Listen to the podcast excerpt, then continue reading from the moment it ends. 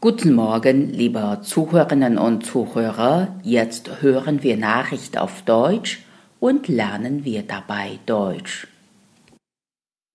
Stau in deutschen Städten geht zurück.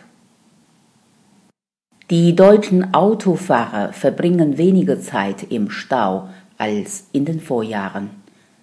Selbst in der Stauhauptstadt Berlin sind die Wartezeiten im Jahresvergleich um 5% zurückgegangen.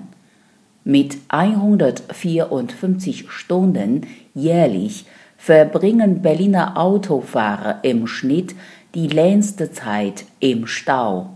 Das belegt eine Untersuchung des Verkehrsinformationsanbieters INRIS. Im internationalen Vergleich haben die Deutschen vergleichsweise wenig zu warten. In anderen europäischen Hauptstädten wie Rom, Paris und London muss man deutlich länger warten und dort nimmt der Stau weiter zu. In Deutschland ist der Stau in den zehn größten deutschen Städten dagegen zurück gegangen. In Nürnberg und Stuttgart konnte die Wartezeit um satte 11 Prozent reduziert werden.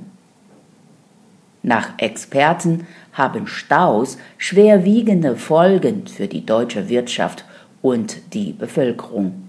Denn jede Stauminute ist teuer. In Berlin liegen die Staukosten pro Fahrer bei 1340 Euro im Jahr. In Köln sind es 867 Euro.